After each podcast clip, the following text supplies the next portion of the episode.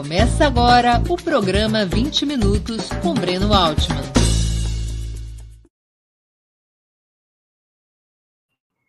Bom dia! Hoje é 10 de novembro de 2022. Estamos dando início a mais uma edição do programa 20 Minutos.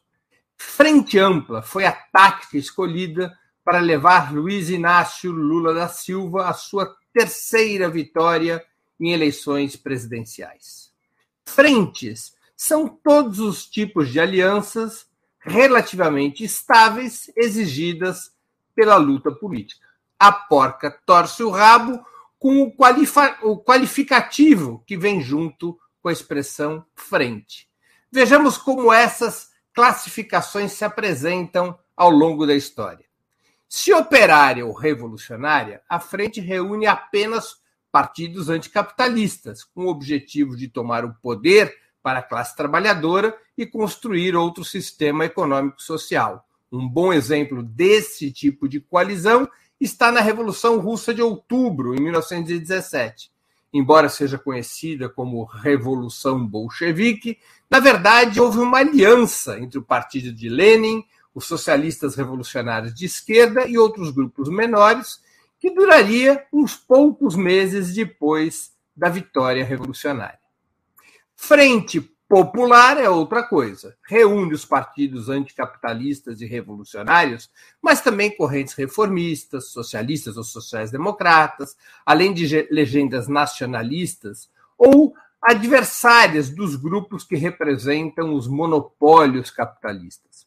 Seu objetivo, o objetivo da Frente Popular, não é abertamente revolucionário mas o de constituir um governo de todas as forças opostas à grande burguesia, a partir de um programa de reformas, que pode até ter como perspectiva estratégica o socialismo. Um bom exemplo histórico desse tipo de coalizão de frente popular na América Latina foi a Unidade Popular Chilena, que elegeu Salvador Allende para presidir o país em 1970. O polo patriótico que permitiu a vitória de Hugo Chávez na Venezuela em 1998, também poderia ser classificado nesta família de alianças, a família das frentes populares. O termo Frente Popular foi introduzido por um búlgaro chamado Georgi Dimitrov, ou Georg Dimitrov, quando era secretário-geral internacional comunista, em 1934, como uma tática para combater o fascismo e o nazismo. Alternadamente, a Frente Popular era chamada pelo seu próprio autor e seus camaradas de Frente Única Operária, por duas razões principais. A primeira é que seu principal objetivo era unificar contra o nazifascismo comunistas e sociais-democratas, as duas correntes nas quais estava dividido o movimento operário e socialista europeu desde a Primeira Guerra Mundial. A segunda razão é que a Frente popular excluía os partidos burgueses, tanto os partidos liberais democráticos quanto os conservadores e, obviamente, os fascistas, contra os quais se voltava a Frente Popular. Um terceiro tipo de aliança é a Frente Ampla ou Democrática. A diferença em relação à Frente Popular é que essa tática da Frente Ampla aceita a incorporação de lideranças e partidos liberais burgueses, incluindo a hipótese dessas correntes liberais burguesas serem as correntes dirigentes dessa aliança. O objetivo de tal tipo de coalizão, da Frente Ampla ou Democrática, se restringe a derrotar politicamente ditaduras militares ou governos autoritários, por exemplo, sem necessariamente os governos de frente ampla ou frente democrática uh, afetarem nas suas uh, políticas as estruturas benéficas aos grandes monopólios da indústria, da terra ou das finanças. A coligação que foi construída para a terceira eleição de Lula e que organiza seu futuro governo tem todas as características de uma frente ampla, de uma frente democrática, além de reivindicar abertamente essa natureza, a natureza de ser uma frente ampla. Não há dúvidas de que se tratou de uma aliança eleitoralmente vitoriosa, ainda que hipoteticamente poderiam existir outros caminhos para o triunfo. A questão, no entanto, especialmente a partir de agora, é saber se seria possível realmente erradicar o bolsonarismo sem mexer nas estruturas econômicas e sociais do país, sem romper e superar o neoliberalismo. Ou se a permanência do neoliberalismo continuará a alimentar a base, a massa crítica que conflui para a própria extrema-direita. Ou se poderia ver, dentro dessa questão, ou se poderia ver entre a esquerda e os liberais unidade programática para se ir além de medidas voltadas à democratização política ou além de políticas públicas baseadas na reacomodação orçamentária. Para conversarmos sobre essas inquietações, nosso convidado de hoje é Glauber Braga, deputado federal pelo PSOL do Rio de Janeiro legenda a qual se filiou em 2015, migrando do Partido Socialista Brasileiro, seu partido original. Nascido em Nova Friburgo e parlamentar desde 2009, ele é formado em Direito. Teve destacado papel na luta contra o golpe sofrido pela presidenta Dilma Rousseff e apresentou seu nome em 2021 como pré-candidato de seu partido ao Palácio do Planalto. Sua candidatura não foi aceita pelo PSOL, Glauber Braga se reapresentou a, a deputado federal e foi reeleito no último dia 2 de outubro. Bom dia, Glauber. Muito obrigado por aceitar nosso convite. Uma honra ter sua presença no 20 Minutos.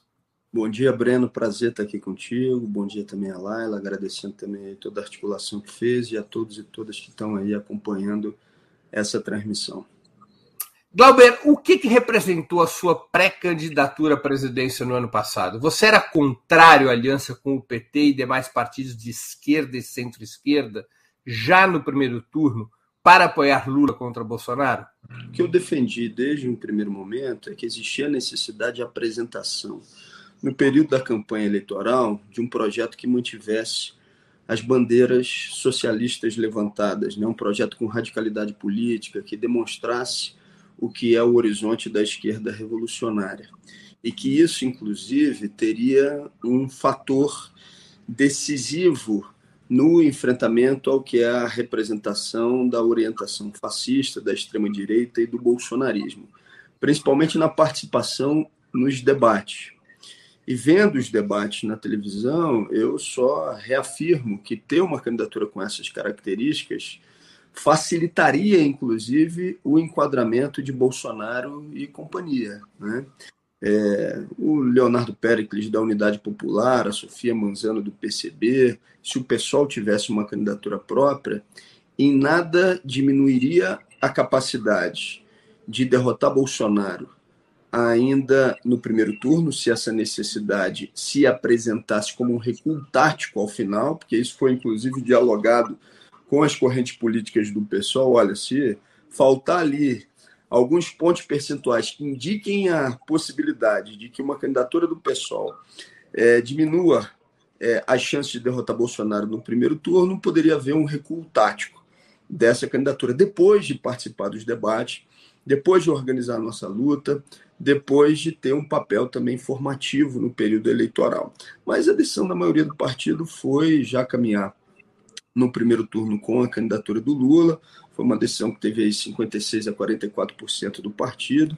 As correntes políticas que apoiaram a candidatura própria à presidência da República é, depois participaram do processo de organização de coordenação da nossa campanha de federal, em conjunto com militantes independentes e a Unidade Popular e o PCB, e foi uma uma boa candidatura de deputado federal e a gente se engajou na campanha de Lula à presidência da República com o objetivo principal de derrotar Bolsonaro e enfrentar a extrema-direita. Então, o que eu defendi no passado não me parece que, se tivesse vingado, teria sido um erro político.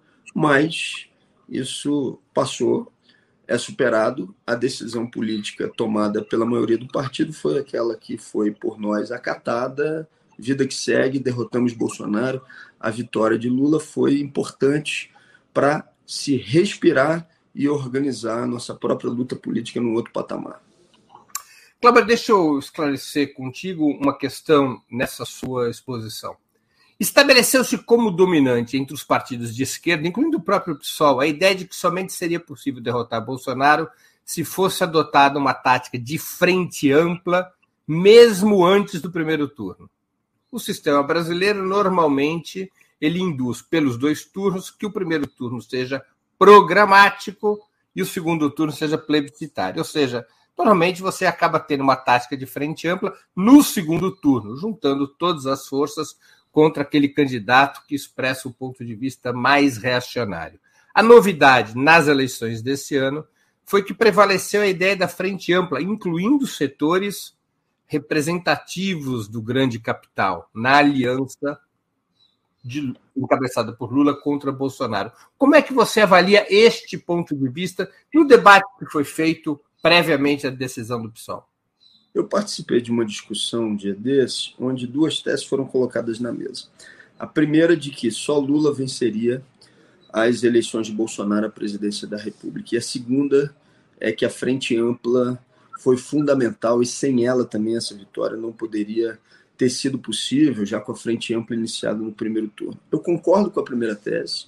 Lula, é, pela bagagem política, pela representação simbólica que tem no imaginário do povo brasileiro, é, pelas memórias de ganhos materiais é, de parte significativa da classe trabalhadora no enfrentamento à fome, era a figura política que teria condições de fato de derrotar Bolsonaro como derrotou.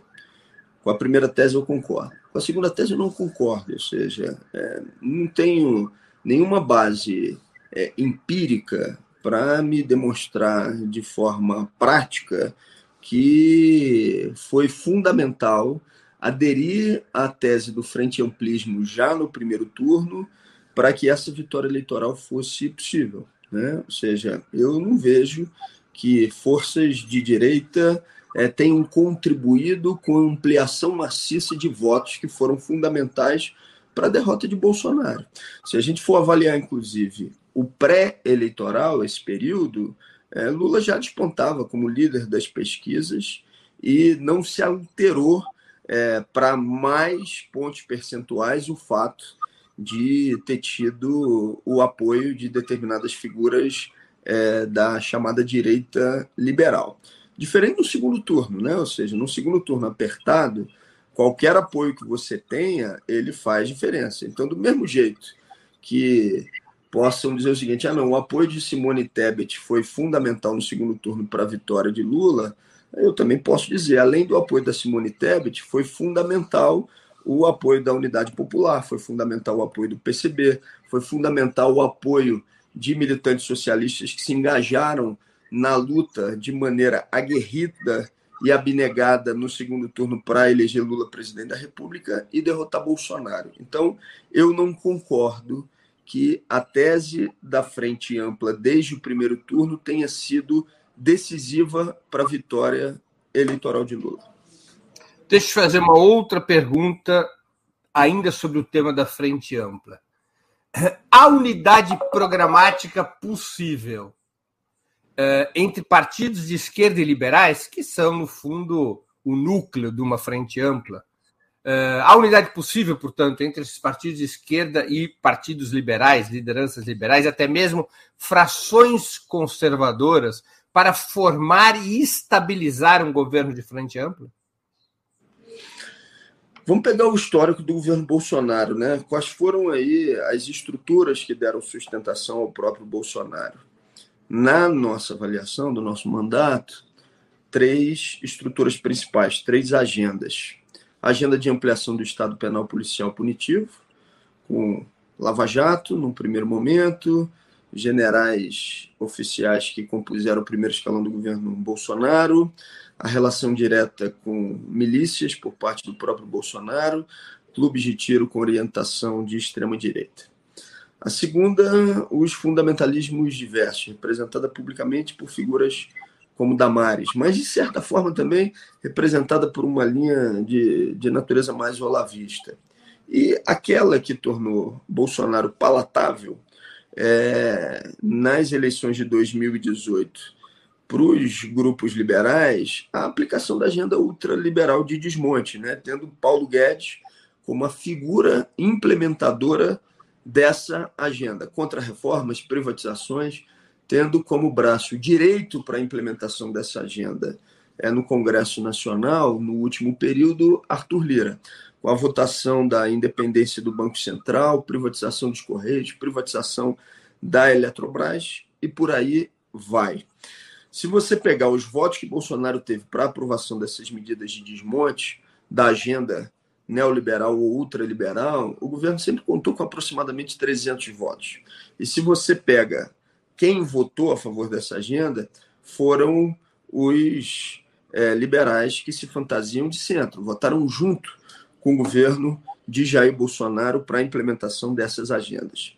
Então, evidentemente, esses, quando se aproximam de um projeto político, vão tentar fazer com que aquilo que seja a sua prioridade se estabeleça. E quem manda na prioridade desses grupos é exatamente a agenda econômica. É, vai haver força no futuro governo para compatibilizar algo que seja a conciliação de interesses entre a agenda liberal e, ao mesmo tempo, garantir recursos e renda para a maioria da população brasileira, como foi a agenda colocada em períodos anteriores, a gente está vivendo um momento que é muito mais difícil para a colocação em prática desse tipo de agenda que possa ser de compatibilização de interesses, ou que alguns chamaram de conciliação de classe. Eu acho que tem-se a ter uma amplificação é, do conflito caso alguma reforma minimamente estruturante seja tentada pelo futuro governo de Lula.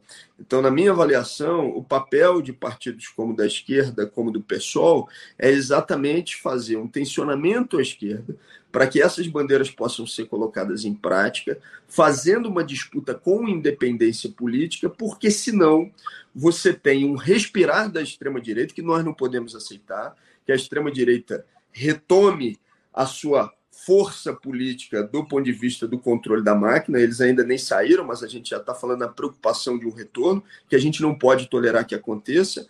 E a gente não pode permitir também que o Centrão tome conta de tudo. Então, se não tiver é, um projeto de esquerda que tenha a possibilidade de fazer a disputa política com independência, o Centrão tomando conta de tudo, no final das contas, é, na verdade, essa mesma direita liberal tomando conta da agenda política. É, o Lula tem capacidade de fazer uma articulação política que consiga, é, nessa é, estratégia de frente ampla para a colocação em prática do seu governo, é, garantir é, direitos é, e pontos materiais fundamentais para a classe trabalhadora, eu acho que é fundamental que consiga garantir, mas isso não está dado. Isso tem que ser feito a partir de luta política e luta política essa que não se resuma exclusivamente a uma terceirização ao quadrado institucional. E todo movimento que o governo fizer para enfrentar a extrema-direita e para poder garantir ganhos materiais para a classe trabalhadora, que tem a capacidade de ampliar a consciência política, vai contar com o nosso apoio nesse enfrentamento à extrema-direita. O contrário também é verdadeiro, ou seja, se ganha peso o centrão, ganha peso a direita liberal ganha peso, aqueles que querem a implementação de uma agenda econômica de desmonte, o nosso papel é, com independência política, fazer um enfrentamento a esses grupos para que eles não tenham a força determinante de fazer com que a sua agenda prevaleça.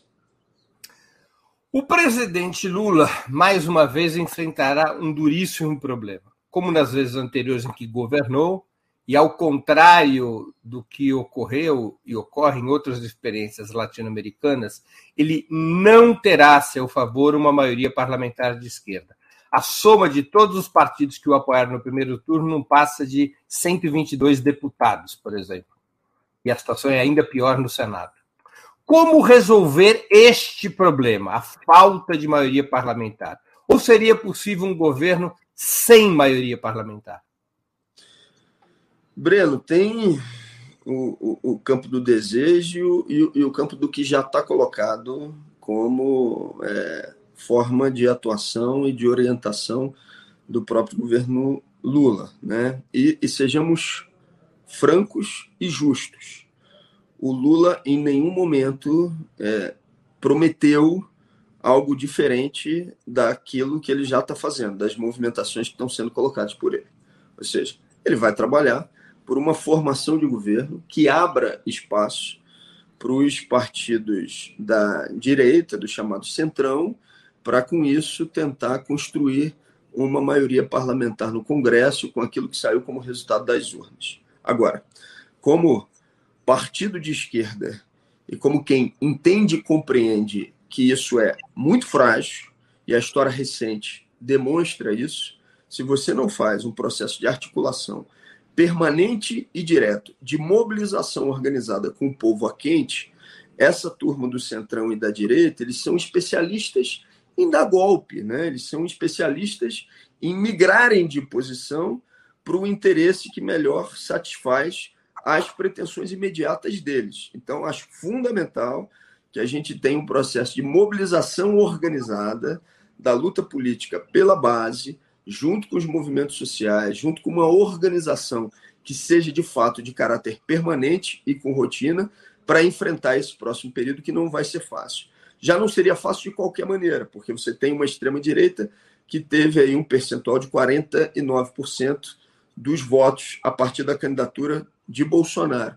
Não necessariamente, evidentemente, todos que votaram em Bolsonaro são de extrema-direita, mas ele é, e sai com uma candidatura com esse poder. Poder, é verdade, que foi alavancado por todo tipo de barbaridade eleitoral, com orçamento secreto de 16 bilhões, que se amplia para o próximo ano como promessa de 19 bilhões pelo próprio Jair Bolsonaro, é, com ataques permanentes ao processo é, eleitoral, com o ferimento das liberdades democráticas, é, com notícias falsas como método e prática política, com uma organização política que priorizou sempre a aglutinação da base de extrema-direita, mesmo se isso custasse a vida de milhares de brasileiros, como foi no caso da pandemia.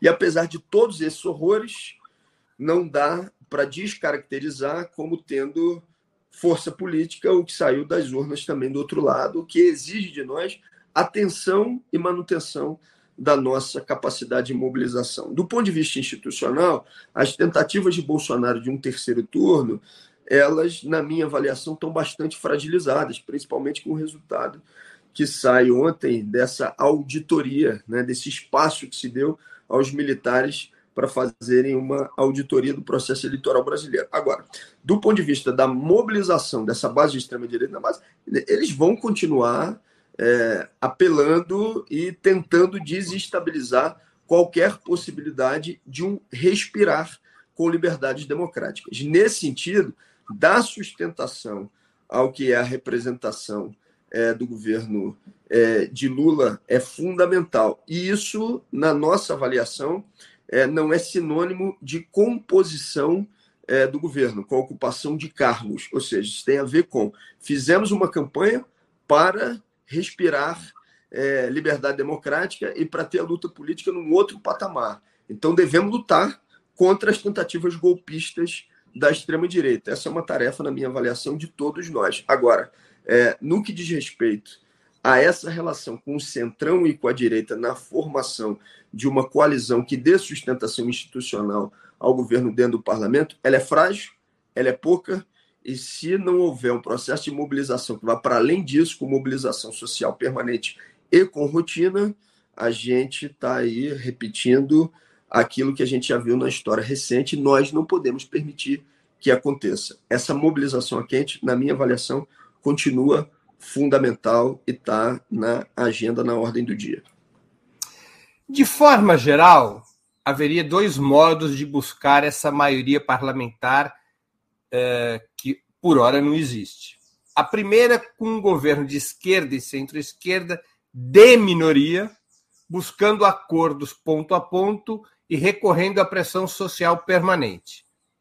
A segunda, incorporando ao próprio governo, ao ministério, partidos como o MDB e o PSD, que já estão na equipe de transição, e até mesmo o PP e o União Brasil, com o que seria possível uma base entre 242 e 348 deputados. Governo de minoria, de centro-esquerda e esquerda, disputando ponto a ponto e recorrendo à mobilização social. E um governo de maioria incorporando partidos, não apenas partidos liberais, mas até mesmo partidos conservadores. É, Para ficar mais clara a sua posição, por qual caminho você iria se estivesse na cadeira do Lula?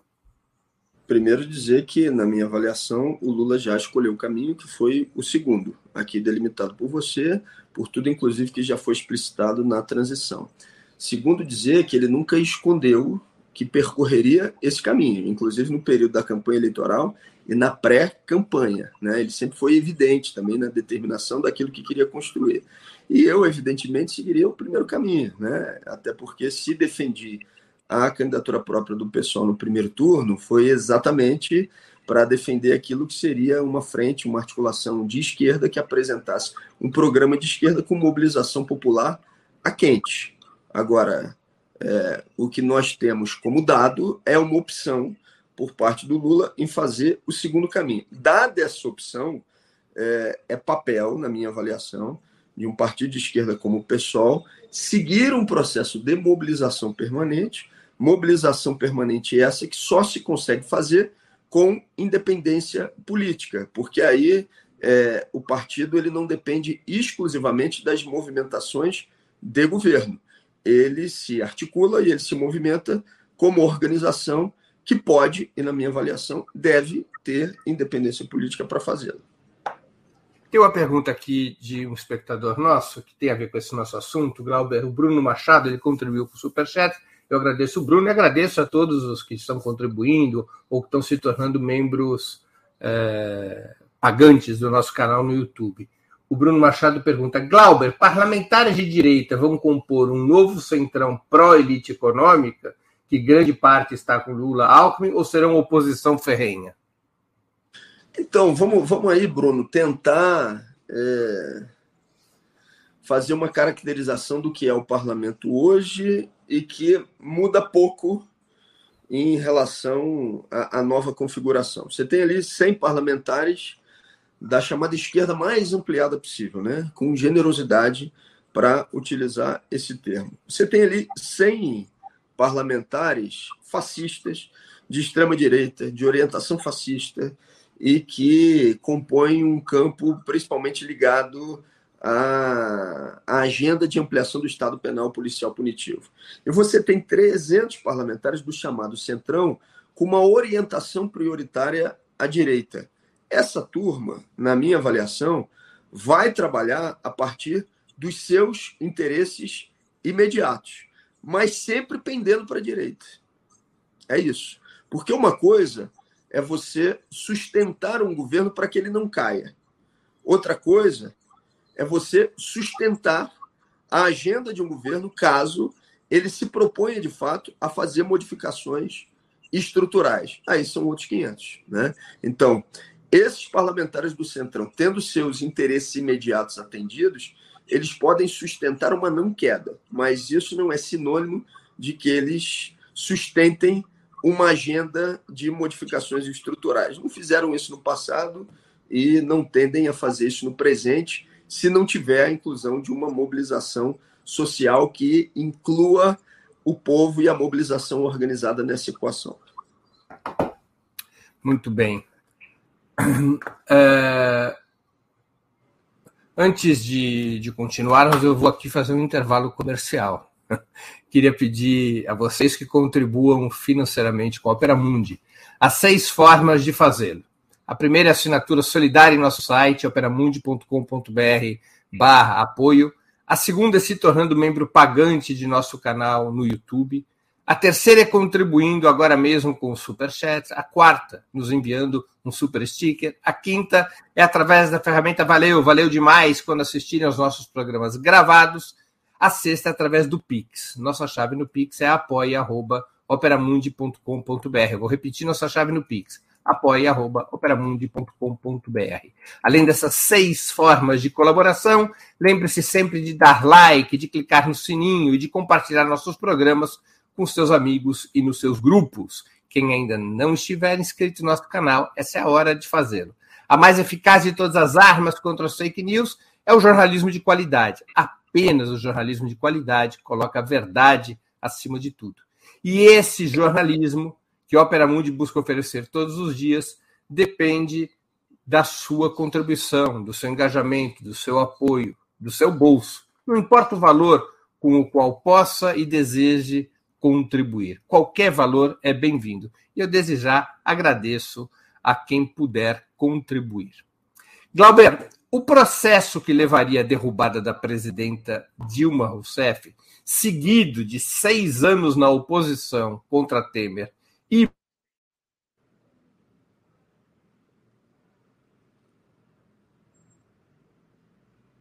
nós opa, pronto. Eu vou retomar aqui a pergunta, porque acho que a gente teve uma, um pequeno problema técnico. Sim. O, o, processo que levaria à derrubada da presidenta Dilma Rousseff, seguido de seis anos na oposição a Temer e Bolsonaro, levaram os três principais partidos de esquerda, PT, PSOL e PCdoB, à unidade, consagrada agora com a eleição de Lula. A vitória presidencial esgota esse período unitário ou essa aliança adquiriu uma característica estratégica e duradoura? Eu acho que a unidade. Ou repetindo a pergunta do programa, a esquerda está unida?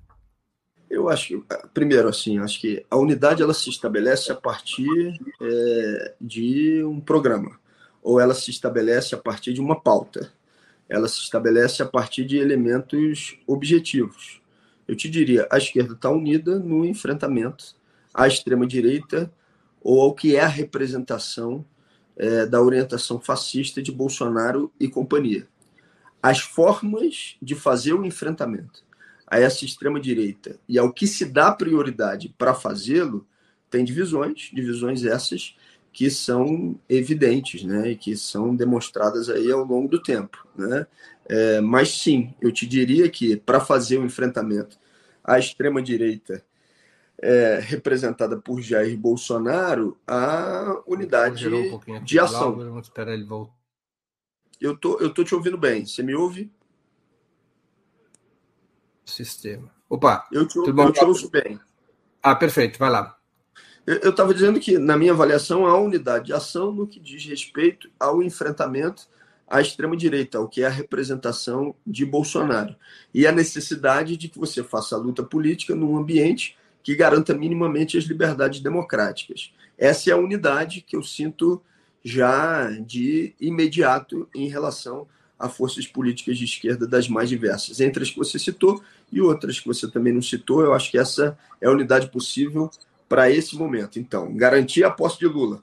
Tem unidade na esquerda para isso.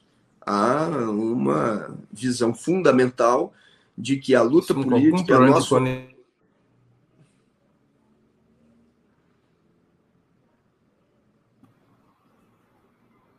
O problema é comigo aqui, Breno? Não, não acho que é, é na geração da transmissão. Mas é. tudo bem, nós estamos tentando resolver. Pode continuar. Maravilha. É, então eu te diria, garantir a posse de Lula, né? ou seja, para que a gente tenha um ambiente político de, de disputa e de organização com mais liberdades democráticas, né? ou seja, é algo que une né? É, as organizações é, de esquerda, na minha avaliação é, a forma de composição é, de governo ou de alinhamento com forças políticas para a colocação em prática de determinadas agendas. Tem diferenças, evidente, né? Ou seja, eu, nesse momento, estou fazendo campanha objetiva contra a reeleição de Arthur Lira para a presidência da Câmara dos Deputados, né? é, inclusive defendendo a tese de que a permanência de Lira na presidência da Câmara dos Deputados é dar vitamina de banana para quem vai nos atacar na próxima esquina com muita força. Porque quem tem o poder agora é exatamente quem tem a expectativa de ocupação dos espaços políticos do Planalto.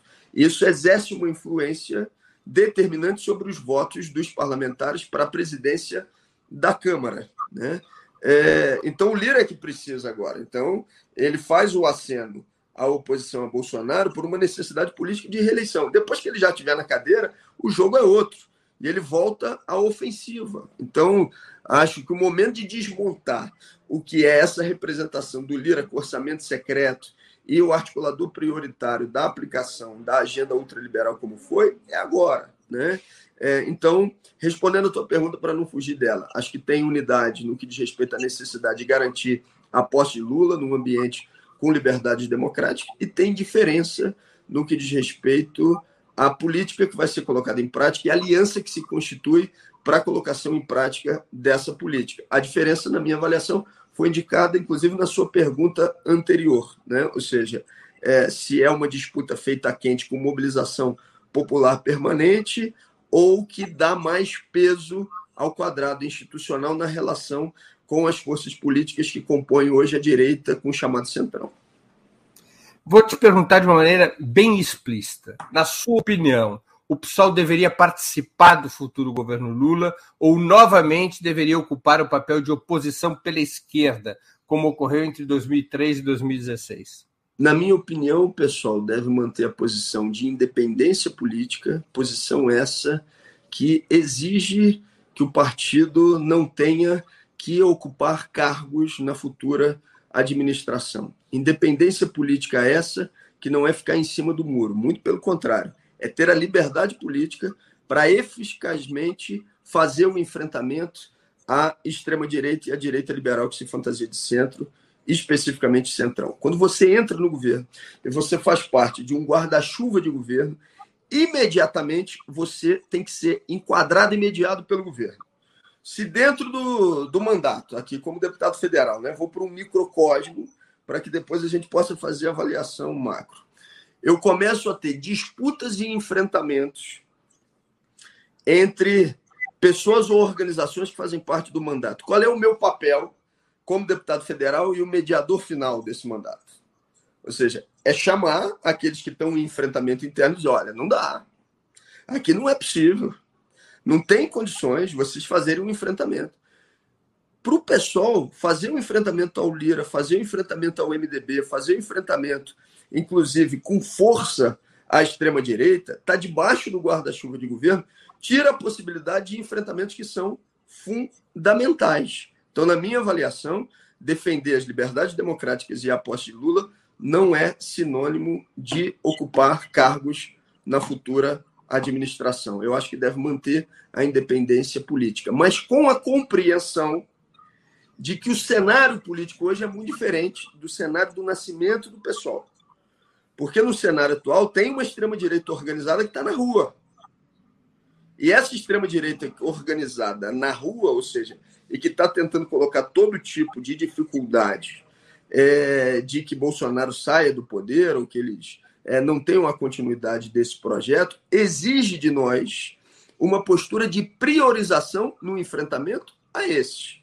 A independência política não pode ser para uma posição sectária que tenha como objetivo principal se estabelecer como diferença ou com enfrentamento a Lula, que está na presidência da República. Tem que ser independência política para compreender o que nós estamos enfrentando e para enfrentar prioritariamente, na minha avaliação, a extrema-direita e as estruturas que deram sustentação ao governo Bolsonaro. Fundamentalismo diverso, Estado penal policial punitivo e ultraliberalismo, neoliberalismo.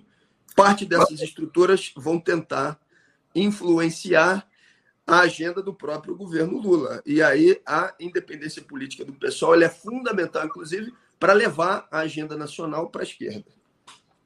Agora, o PSOL está participando da equipe de transição. O Juliano Medeiros, presidente do partido, integra o conselho político da transição e nos próximos dias está para ser anunciado alguns outros grupos técnicos.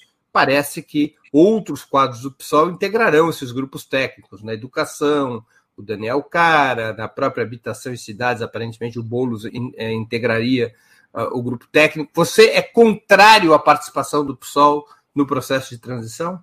A transição já foi deliberada pelo partido numa decisão que foi feita por 10 a 9, né? ou seja, já houve uma votação e essa votação disse que o pessoal entraria na transição. A gente já está na próxima etapa agora. A próxima etapa é exatamente e eu sinceramente assim acho que a transição ela tem um peso, ela tem importância. Tentar inclusive influenciar com agendas que são positivas na transição, me parece uma necessidade, não necessariamente participando dela, mas com as armas que a gente tiver. Por exemplo, o pessoal com muita justiça da Eletrobras me procura dizendo o seguinte: olha, precisamos influenciar na transição para botar na agenda de Minas e Energia a reestatização da Eletrobras. Né? Isso está acontecendo com um conjunto de, de agendas. Né? Agora, é, a nossa posição foi de não participar da transição, porque ela seria um indicativo já de participação plena e de entrada no governo. Agora, em dezembro, o partido vai tomar essa decisão. Eu acho que decisivo mesmo, Breno, assim, é, para o futuro político do partido, tem, vão ter dois episódios agora no curtíssimo prazo, né? o que pode garantir essa independência política para o enfrentamento prioritário à extrema-direita.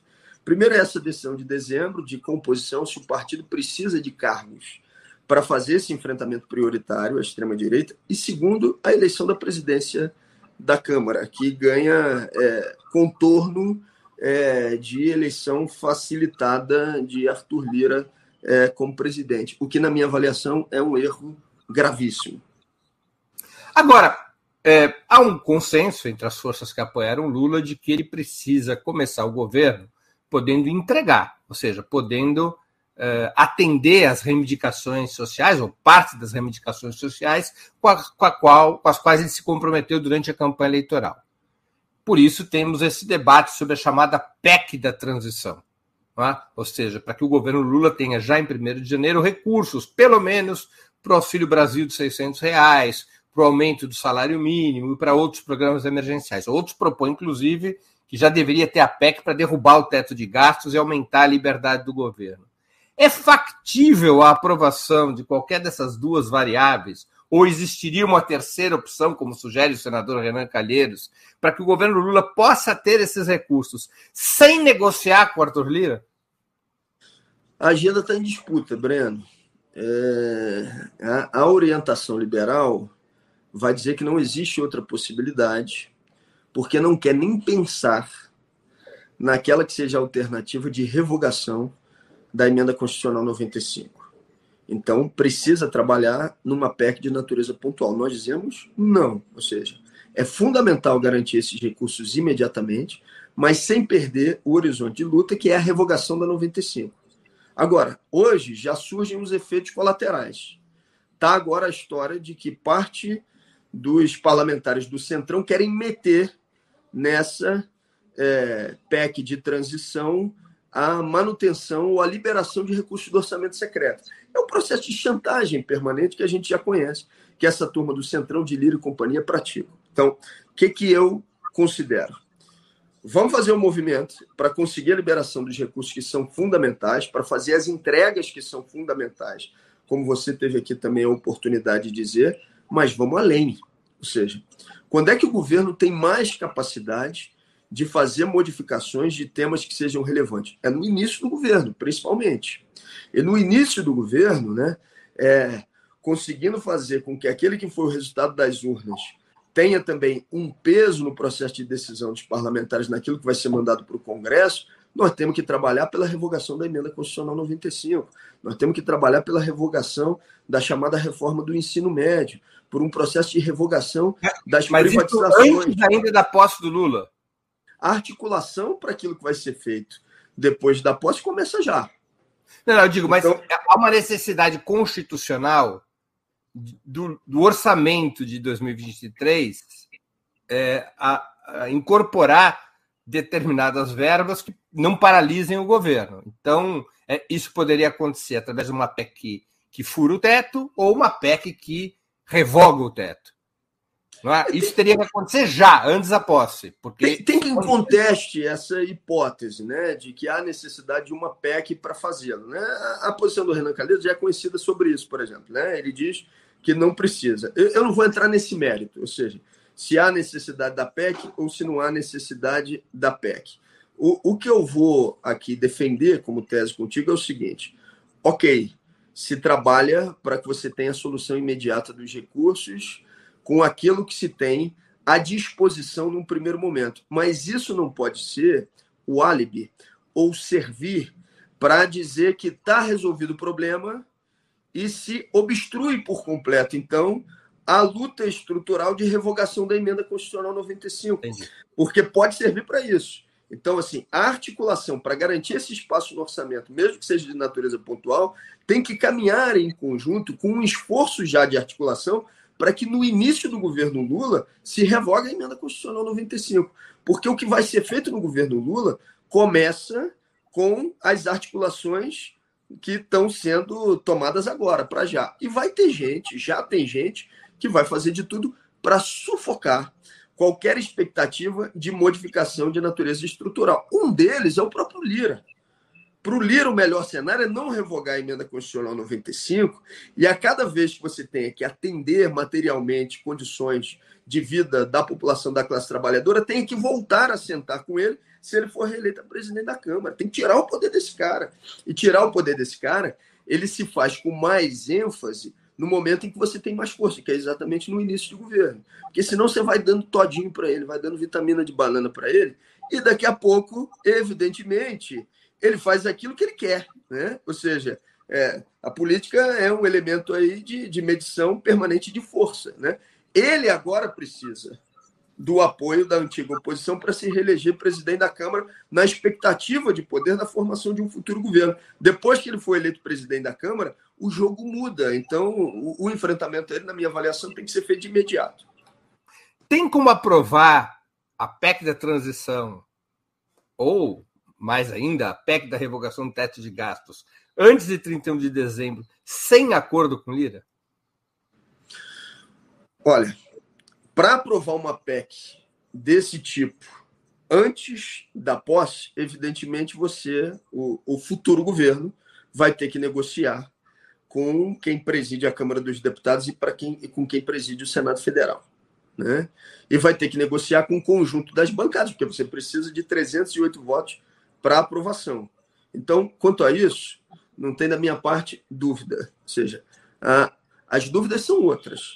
Primeiro, a dúvida de se existe de fato a necessidade de uma PEC, tá certo? Ou se poderia ser feito com outro instrumento, que não fosse uma proposta de emenda à Constituição que precisa de 308 votos e aumenta então o poder de barganha do próprio Lira. E segundo, né, que o instrumento de votar uma PEC de transição não seja a obstruir aquela que é a luta estrutural, porque o Lira vai trabalhar por isso. E a gente seja um vai deixar o jogo dele ficar consagrado como se só houvesse essa alternativa, essa solução. Entendi. Só para que nossa audiência, ou quem da nossa audiência ainda não conhece, o outro caminho fora da, da PEC tem sido insistentemente sugerido pelo senador Renan Calheiros do MDB, que é um inimigo regional do Arthur Lira. Ele diz que seria possível, a partir de um parecer do TCU, eh, a emissão de créditos extraordinários a partir de uma medida provisória do governo no dia 1 de janeiro. Esses Vou créditos... fazer uma terceira proposta, então, para não ficar nem extraordinários, não provisórios. Créditos extraordinários que seriam de 175 bilhões aproximadamente para suprir as necessidades de complementação do Auxílio Brasil, do salário mínimo, etc. E com isso não se precisaria negociar com Lira, nem seria necessário é, qualquer tipo de pactuação sobre qualquer tema relativo às emendas uh, de relator, o chamado orçamento secreto. Existe uma outra alternativa que não é essa? Vou, vou fazer a defesa que é que eu já tenho feito, inclusive é, na, nas minhas próprias redes, nas minhas manifestações públicas, que é precisamos resolver o emergencial agora, seja através de uma PEC ou seja através de um outro instrumento, mas já precisamos imediatamente sinalizar que no início do próximo governo vai se mandar uma proposta para aprovação ou vai se articular uma proposta de revogação da emenda constitucional 95. Mas isso tem sido dito pelo ex-presidente Lula, pelo presidente eleito. Se está sendo dito. Sim, excelente. numa entrevista de ontem à noite, ele bastante claramente, e mesmo, eh, digamos, assessores da, da, equipe econômica da campanha falaram isso recentemente. Né? Então, Existe temos que. Um debate se revoga ou se substitui o teto de gastos por outro tipo de âncora fiscal, isso sim, né? Mas a ideia de que não é possível conviver com o teto de gastos. A entrevista dele eu não vi, eu te confesso essa que ele falou, mas se ele defendeu a revogação da emenda constitucional 95 no início do seu governo, nós temos que respaldar, apoiar essa posição dele e dar sustentação política para essa posição que ele defendeu. É, na entrevista dele de ontem, ele não cita claramente a emenda constitucional 95. O que ele diz é que tem que ser excluído de qualquer tipo de restrição gastos com saúde, gastos com educação e outros programas. Pode ser que signifique, digamos, um outro tipo de caminho, que é uma PEC da exclusão, né? Ou seja, o teto de gastos vale para vários assuntos, mas não vale para saúde, não vale para educação, não vale para salário mínimo. Pode ser um outro caminho uh, que possivelmente esteja sendo debatido. Ele não foi explícito sobre a PEC, sobre a, a, a emenda constitucional 95, mas falou nesses termos. Tanto assim que a imprensa de hoje já está batendo abaixo da linha da cintura de que começou a gastança. Eu acho que o nosso papel é isso, é dar respaldo e sustentação política para essa posição de revogação da emenda constitucional 95. É, nós temos aqui várias, várias questões, nós não vamos ter tempo para ler todas, eu vou escolher algumas aqui, é, Glauber, dos nossos espectadores que contribuíram com o Superchat. A gente não é uma igreja, mas a gente depende do dízimo, né, do espectador e, do, e dos leitores, então a gente tem que respeitar o dízimo. E aqui o, o jo, José Masson, que contribuiu com 10 reais aqui no Superchat, ele pergunta: com esse Congresso de direita, até que ponto podemos reverter as reformas que retiraram direitos? Previdenciária, nem pensar, apenas migalhas, nem isso. Tem um processo de participação a quente, permanente, do povo brasileiro e com a influência direta da presidência da República, chamando um processo de revogação dessas medidas, terceirizando tudo só a correlação de força parlamentar, não é possível. Por isso que tem que ter um processo de não só organização, mas de mobilização para aquilo que a gente chama de revogaço. Isso acontecendo, José, eu não tenho dúvida de que é plenamente possível, porque faça a pergunta para a maioria do povo brasileiro através de um referendo se ele quer a manutenção dessa reforma trabalhista dessa reforma da Previdência. A maioria absoluta vai dizer que é contra.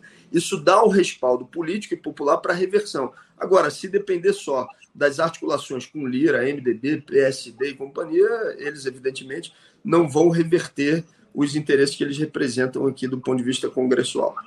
Agora, um referendo revogatório, por exemplo, dessas reformas, precisa ser aprovado pelo próprio Congresso. O presidente da República não pode convocar precisa com um amplo processo de mobilização por parte da própria presidência da República, dizendo que está mandando a mensagem e demonstrando para a população brasileira que isso vai ser avaliado pelo Congresso. Ou seja, se o Congresso souber que os olhos do Brasil inteiro estão voltados para ele, por uma consulta popular, onde as pessoas vão dizer se querem ou não a continuidade da reforma entre aspas, trabalhista, por exemplo, acho que vai ser muito difícil para os deputados federais aqui sustentarem a sua digital dizendo que não querem isso de jeito nenhum. Agora, formalmente, a convocação de referendo de plebiscito, é, o instrumento é o decreto legislativo, não pode vir uma proposta do governo, tem que ser uma proposta nascida no próprio parlamento. Né? Eu discordo dessa interpretação, porque a, a avaliação que a gente tem é de que sim, ou seja, o governo pode fazê-lo. Essa questão pode ser judicializada? Pode. Agora, isso se resolve com, com uma questão muito simples, né? ou seja, se não for iniciativa do governo, vai ser iniciativa do líder do governo, no parlamento, ou seja, então, assim, é, esse não é um problema real. Né? Na minha avaliação, pode, mas independentemente, para evitar controvérsia jurídica, caso acontecesse, um deputado que é representante da base do governo e que é uma cara do governo apresentaria como uma proposta do governo. Um decreto legislativo que convoca um referendo precisaria ter quantos votos para ser aprovado? Breno, é, temos que dar uma olhada, assim, exatamente. Não é, não é maioria pra, constitucional, maioria. Para te dar uma resposta precisa, mas não se tratando de uma modificação da Constituição, só existem outras duas hipóteses: maioria simples ou maioria é, é, com, com a comparação do que fosse um projeto de lei complementar 257 votos. Né? Uma coisa ou outra. Ou seja, não é um número de votos difíceis para ser duas casas, do ponto de né? vista parlamentar. Duas nas duas casas. Nas duas casas. Para poder convocar um referendo que poderia ser uma saída política interessante para tentar Sim. revogar as principais reformas, até mesmo as principais é, privatizações.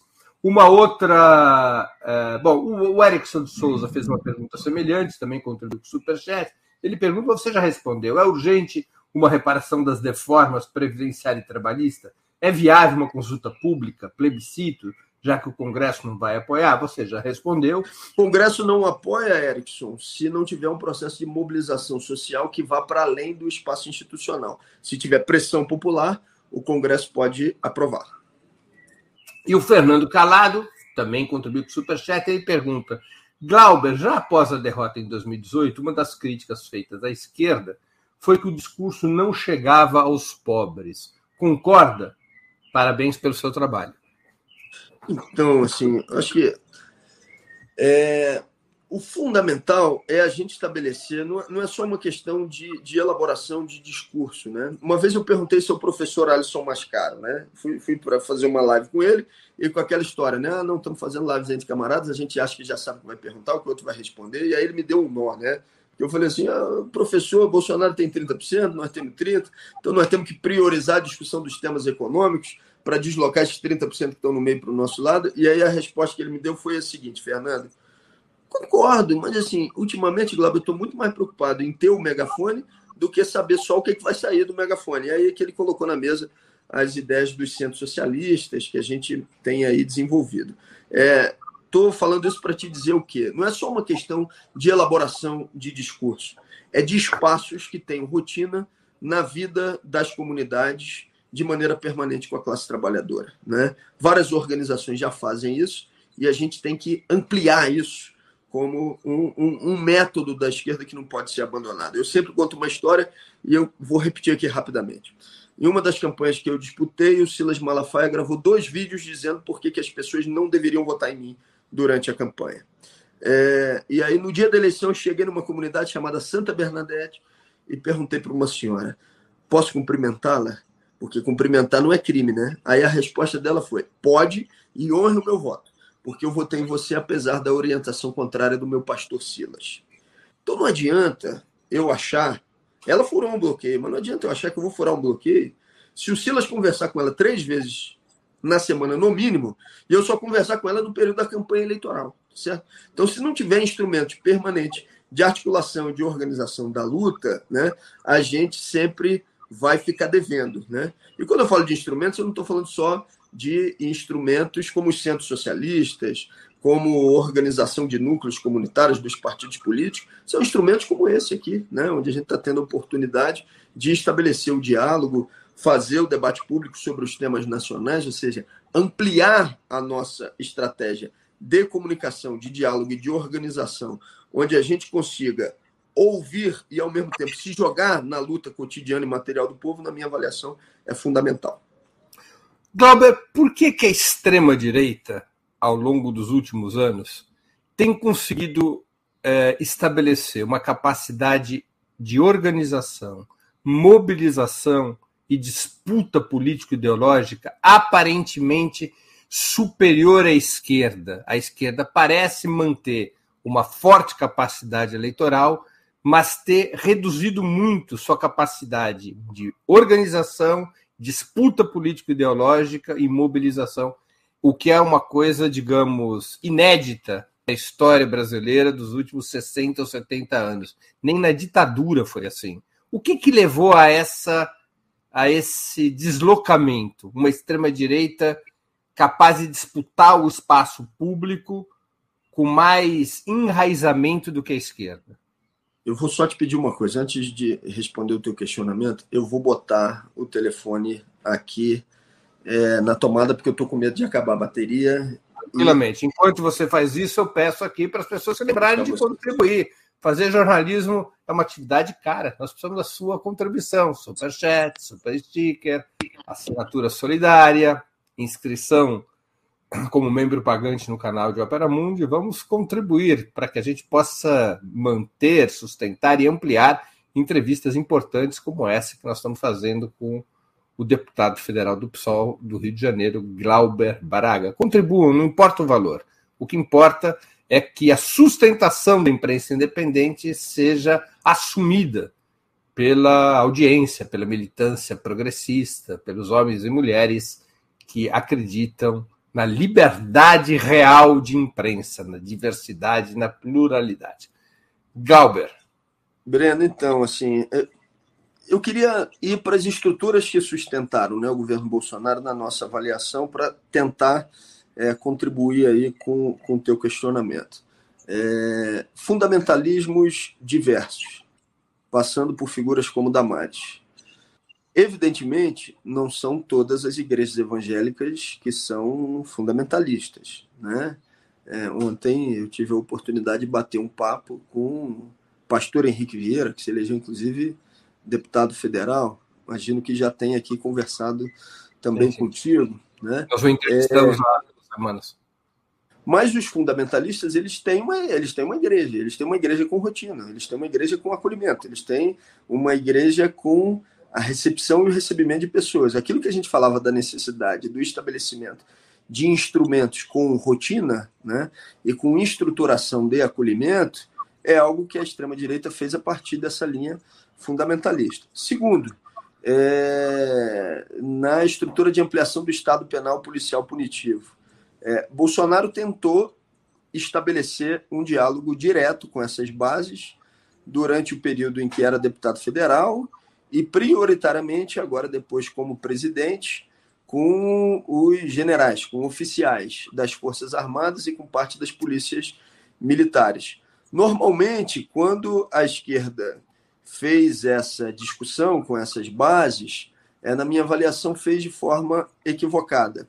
É, em parte porque considerou que ceder para a ampliação do Estado Penal Policial Punitivo era algo fundamental, porque senão você estaria desagradando é, a bases que são sensíveis e majoritariamente capturadas pelo bolsonarismo, fazendo com que, por exemplo, então tivesse uma adesão imediata na PEC 32 a transformação da Guarda Municipal em polícia, por exemplo, o que, na minha avaliação, é um equívoco. Né? É, então, há um medo, uma covardia na forma de relação. Agora, quando é para entrar e se jogar em defesas de interesses materiais é, de determinados grupos, que podem, inclusive, ser o início do estabelecimento de um diálogo é, mais profundo, a gente também deixa de fazer. E aí eu estou falando da gente de maneira mais ampla, tá? Porque eu acho que é, a gente cumpriu um papel. Aí eu vou dar um exemplo específico: Forças Armadas, praças das Forças Armadas. Existe uma enorme insatisfação de praças das Forças Armadas com o governo de Jair Bolsonaro. Eu fiz uma reunião no Rio de Janeiro que ficou lotada. Ou seja, e só quem pode ir é quem está na reserva, porque quem está na ativa, pelo princípio da hierarquia, evidentemente não vai, né? porque vai responder é, por isso. É, só que fica uma preocupação de desagradar os oficiais se se estabelecer esse tipo de diálogo. Eu acho que a gente tem que enfrentar essas barreiras respondendo a tua pergunta, para não fugir dela, né? É, e na terceira estrutura, a aplicação da agenda ultraliberal. E esses fazem é, aquilo que puderem fazer com o governo de plantão para ter a manutenção é, da sua agenda em voga. É, falta, na minha avaliação, que a esquerda consiga estabelecer instrumentos permanentes, organizados, estruturados, com rotina de acolhimento como é, parte da extrema-direita fez. Ou seja, eu acho que a gente tem que botar as nossas energias nisso. Querendo ou não, eles estabeleceram mecanismos de comunicação permanente é, com capacidade de ampliar a comunicação para os seus grupos de influência. Acho que tem um ganho extraordinário da esquerda, Breno, das eleições de 2018 para as eleições de 2022, né? Ou seja, é um ganho inegável e que a gente deve celebrar. Mas acho que agora, principalmente, com mais capacidade de respirar áreas com liberdades democráticas, a gente não pode é, voltar todas as nossas energias só para as relações é, dentro do espaço institucional. Aquela história de ah, voltar às bases, eu não acho que é voltar às bases, né? É se organizar junto com a classe trabalhadora que está nos territórios, nos bairros, nas comunidades, nas favelas o tempo inteiro, ou seja, porque a classe trabalhadora que está se organizando através de um instrumento de esquerda, ela é parte fundamental desse processo. Não pode ser algo é, dirigido exclusivamente por aqueles que já estão numa organização há 20, 30, 40 anos. É se jogar. E aí, elemento de rotina eu acho fundamentais. Eu sempre cito o exemplo de um sindicato no Rio de Janeiro que teve um papel fundamental na luta contra a sua própria privatização e é um sindicato de base pequena, que é o sindicato da Casa da Moeda. Base pequena por quê? Porque eles estão concentrados no Rio de Janeiro e em Santa Cruz. Né? Só que toda quinta-feira eles se reuniam debaixo da árvore para fazer discussão política com o conjunto dos trabalhadores da Casa da Moeda do Brasil. Isso teve um papel fundamental na força de enfrentamento desse sindicato. Ou seja, a esquerda estabelecer, por aí eu termino, elementos de rotina para sua organização, como fez a extrema-direita, eu acho que é uma necessidade que para nós se impõe. Muita gente diz o seguinte: ah, não, é porque o discurso deles é fácil e o nosso é complexo, porque precisa de uma explicação mais elaborada. Eu acho que isso é, pode ser parte do problema, mas não acho que seja parte essencial. Se a gente prescindir de uma organização de base permanente, novamente a gente vai ver as dificuldades se estabelecerem e se apresentarem ainda com mais força. Na sua opinião, qual o papel que o novo governo, especialmente o presidente Lula, deveriam ter neste processo de educação política, organização e mobilização do povo? Algo semelhante, por exemplo, ao que Hugo Chávez fazia na Venezuela? Mas aí nós estamos falando de desejo ou daquilo que você de pode falar das duas? aqui, aqui você pode falar das duas coisas do desejo é. e da realidade. É quase evidentemente como terapia. Evidentemente que esse é o desejo né? Ou seja essa é a vontade que a partir é, da presidência da República um processo de formação e politização permanente seja é, tocado. Mas eu repito o que disse aqui no início do papo contigo não dá para acusar o Lula de não ter demonstrado desde o início, desde o período da pré-campanha, é, aquilo que ele se dispôs a fazer e naquilo que ele acredita como prioritário para a sustentação do seu próprio governo. Agora, isso não quer dizer que as organizações, as forças políticas e os movimentos não devam, não possam e não precisem exercer o seu papel de independência, que inclusive consigam fazer um tensionamento positivo ao presidente da República, no sentido de que ele venha a cumprir esse papel. Sem dúvida nenhuma, quem tem a maior capacidade política de fazê-lo, como quem tinha a maior capacidade para derrotar Bolsonaro, foi o Lula. Quem tem a maior capacidade de ter os maiores microfones para o estabelecimento de um processo permanente de politização do de quem está nos espaços institucionais é quem está na presidência da República. Eu acho que isso é inegável. Deixa eu te fazer uma última pergunta de mérito, que é uma pergunta mais histórica, mas que coloca um dilema para o futuro. Em 100 anos, a esquerda brasileira teve três lideranças nacionais protagonistas de grande envergadura popular. A primeira foi Luiz Carlos Prestes, em função do tenentismo e da coluna Prestes. Depois, Leonel Brizola, a partir da campanha da legalidade, que derrota o golpe militar que se tramava contra João Goulart para impedir sua posse depois da renúncia de Jânio Quadros. Finalmente, Lula com as greves operárias dos anos 70 e 80. Quando Prestes já estava entrando no seu outono político, Brizola já estava ali para assumir o bastão. Quando Brizola entrou no seu outono político, o Lula já era um protagonista e pegou o bastão. A esquerda hoje é muito dependente do Lula. É como evitar esse grau de dependência que pode, logo mais à frente, fazer com que a esquerda perca capacidade eleitoral? Acho que é o multiprotagonismo, né? que não dependa só de uma única liderança, né? Porque dessa vez não apareceu ninguém para pegar o bastão. É a diferença em relação às experiências anteriores. Não há aparentemente um protagonista do mesmo porte pronto para pegar o bastão e seguir à frente.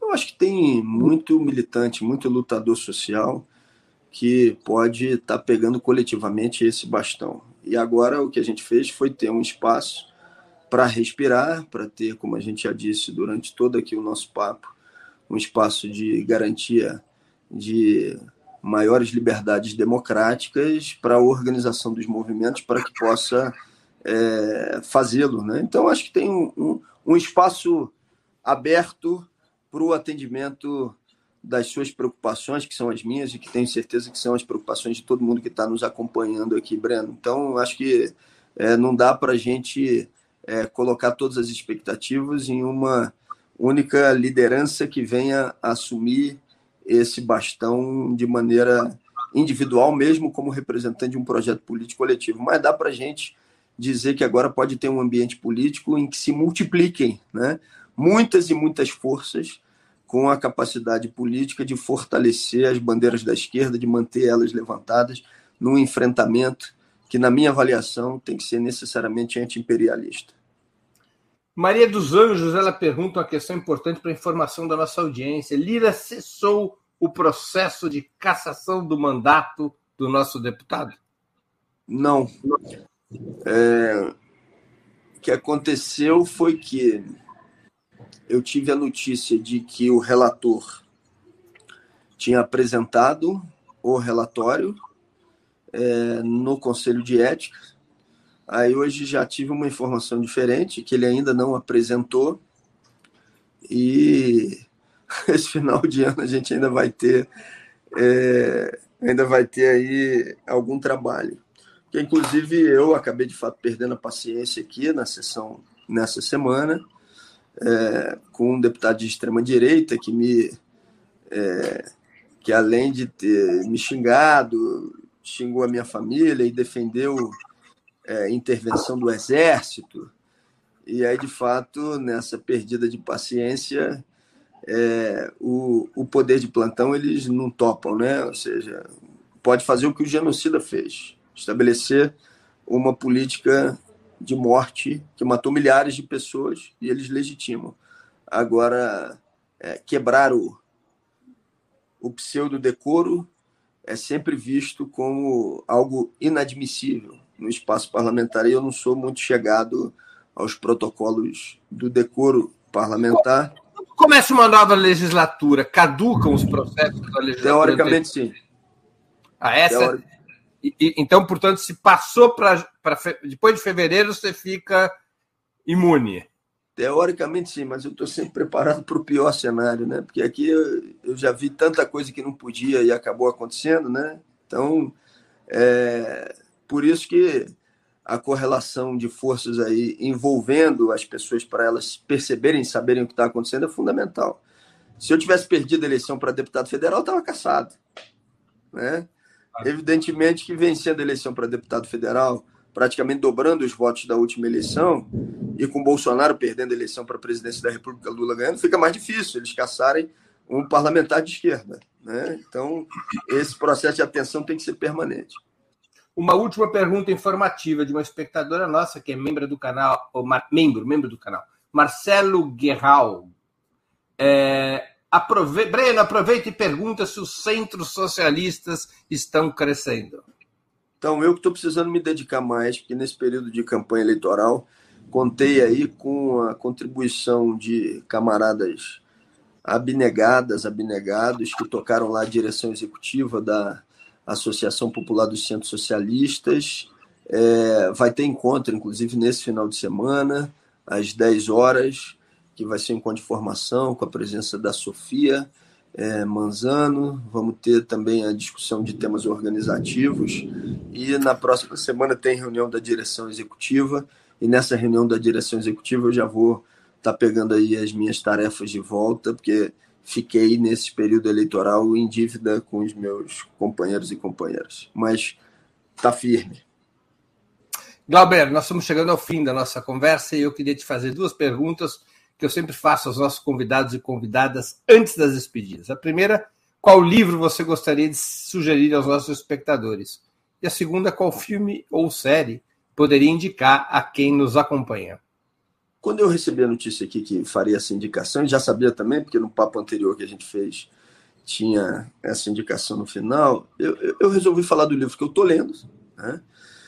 que é do Manuel Domingos Neto, que são comentários a um, a um delírio militarista. Na verdade, ele é o organizador é, de vários artigos tratando é, do tema. Eu estou lendo, li já uns cinco ou seis artigos. e muito importante. Acho que é uma obra aí fundamental, imprescindível. E filme, eu desde que meu filho nasceu, Hugo, há um ano e quatro meses, eu acho que eu não assisti um, um, nem eu nem Sam assistimos um filme completo, né? Porque quando dá o tempo do filme a gente dorme já de cansaço. O filme, isso se passa comigo, o filme vira série, né? Você vai é, assistir pouquinhos. Com certeza, mas aí eu, eu peguei um filme que assisti um pouco antes do nascimento dele e que me marcou muito também pelo que eu estou enfrentando na relação com a minha mãe de vida, que está com um Alzheimer muito avançado, que é o filme Meu Pai né? que conta a história de, de uma pessoa com Alzheimer e, e, e todo o processo de confusão, de dificuldade mental e, e, de vida que, que essa circunstância traz para a vida da pessoa, da família, de todos. Muito bem. Glauber, eu queria agradecer muitíssimo pelo seu tempo e por essa conversa tão essencial. Muito obrigado por aceitar o nosso convite. Breno, mais uma vez, muito obrigado pela oportunidade de estar aqui conversando contigo. Admiro muito esse trabalho que você realiza, que é imprescindível, né, de formação política permanente. E sempre que me convidar, vou estar aqui às ordens. Um abração e um abraço a todas e todos que acompanharam aqui a conversa e que vão acompanhar depois também, vendo o vídeo na repercussão. Um abração. Obrigado, Albert. Eu também agradeço a todos e todas que assistiram a esse programa, em especial aqueles que puderam, aqueles e aquelas que puderam fazer contribuições financeiras ao nosso site e ao canal de Opera Mundi no YouTube. Sem vocês, nosso trabalho não seria possível e não faria sentido. Um grande abraço a todos e a todas. Para assistir novamente esse programa e a outras edições dos programas 20 Minutos, se inscreva no canal do Opera Mundi no YouTube. Curta e compartilhe nossos vídeos. Deixe seus comentários. O jornalismo de Opera Mundi é mantido com o seu apoio. Faça uma assinatura solidária em www.operamundi.com.br.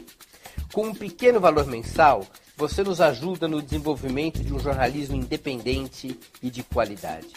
Obrigado pela audiência e até a próxima.